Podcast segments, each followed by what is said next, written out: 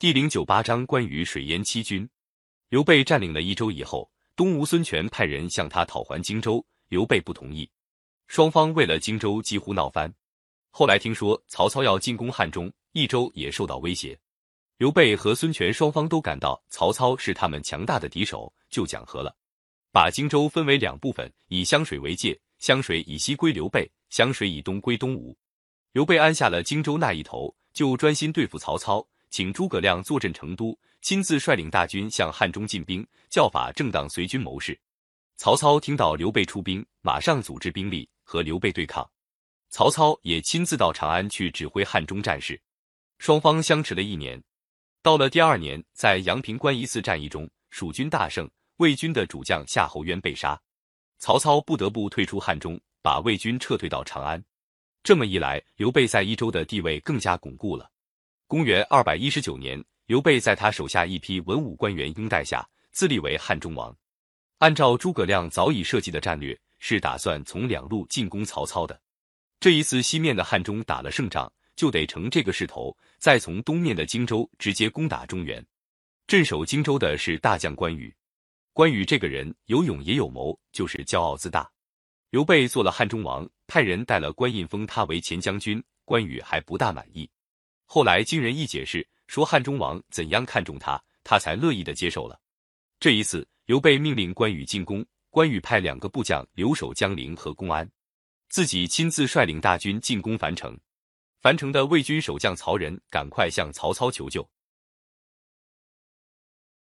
曹操派了于禁、庞德两员大将率领七支人马前去增援。曹仁让他们屯兵在樊城北面平地上，和城中互相呼应。使关羽没法攻城。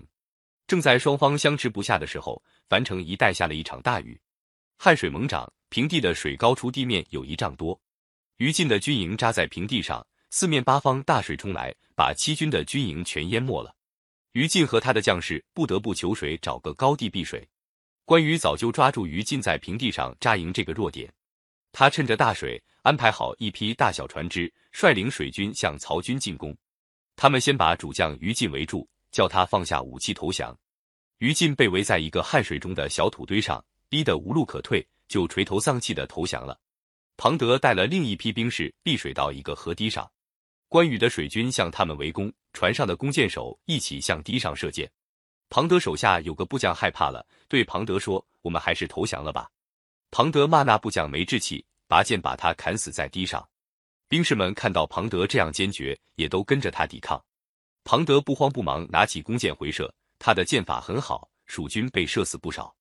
双方从早打到中午，从中午打到午后。庞德的箭使完了，就叫兵士们一起拔出短刀来搏斗。他跟身边的将士说：“我听说良将不会为了怕死而逃命，烈士不会为了活命而失节。今天就是我死的日子了。”这时候，大水越涨越高。堤上露出的地面越来越小，关羽水军的大船进攻更加猛烈，曹军的兵士纷纷投降。庞德趁着这乱哄哄的时候，带了三个将士从蜀军兵士中抢了一只小船，想逃到樊城去。不料一个浪头袭来，把小船掀翻了，庞德掉在水里。关羽水军赶上去，把他活捉了。将士们把庞德带回关羽大营，关羽好言好语劝他投降，庞德骂着说：“魏王手里有人马一百万。”威震天下，你们的主人刘备不过是个庸碌的人，怎能和魏王相敌？我宁可做国家的鬼，也不愿做你们的将军。关羽大怒，一挥手，命令武士把庞德杀了。关羽消灭了于禁、庞德的七军，乘胜进攻樊城。樊城里里外外都是水，城墙也被洪水冲坏了好几处。曹仁手下的将士都害怕了。有人对曹仁说：“现在这个局面，我们也没法守了。”趁现在关羽的水军还没合围，赶快乘小船逃吧。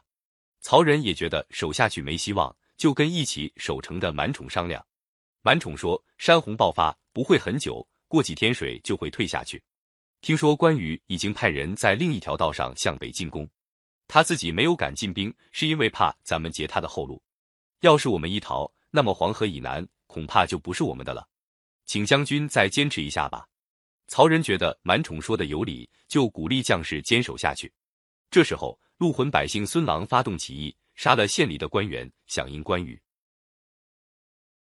许都以南，其他响应的人也不少。关羽的威名震动了整个中原。魏王曹操到了洛阳，得到各方面的警报，有点着慌。他跟百官商议，准备暂时放弃许都，避避关羽的势头。谋士司马懿说：“大王不必担心，我看刘备和孙权两家表面很亲热，实际上互相猜忌的厉害。这次关羽得意了，孙权一定不乐意。我们何不派人去游说孙权，答应把江东封给他，约他加攻关羽，这样樊城之围自然会解除了。”曹操听了司马懿的意见，真的打发使者到孙权那里去。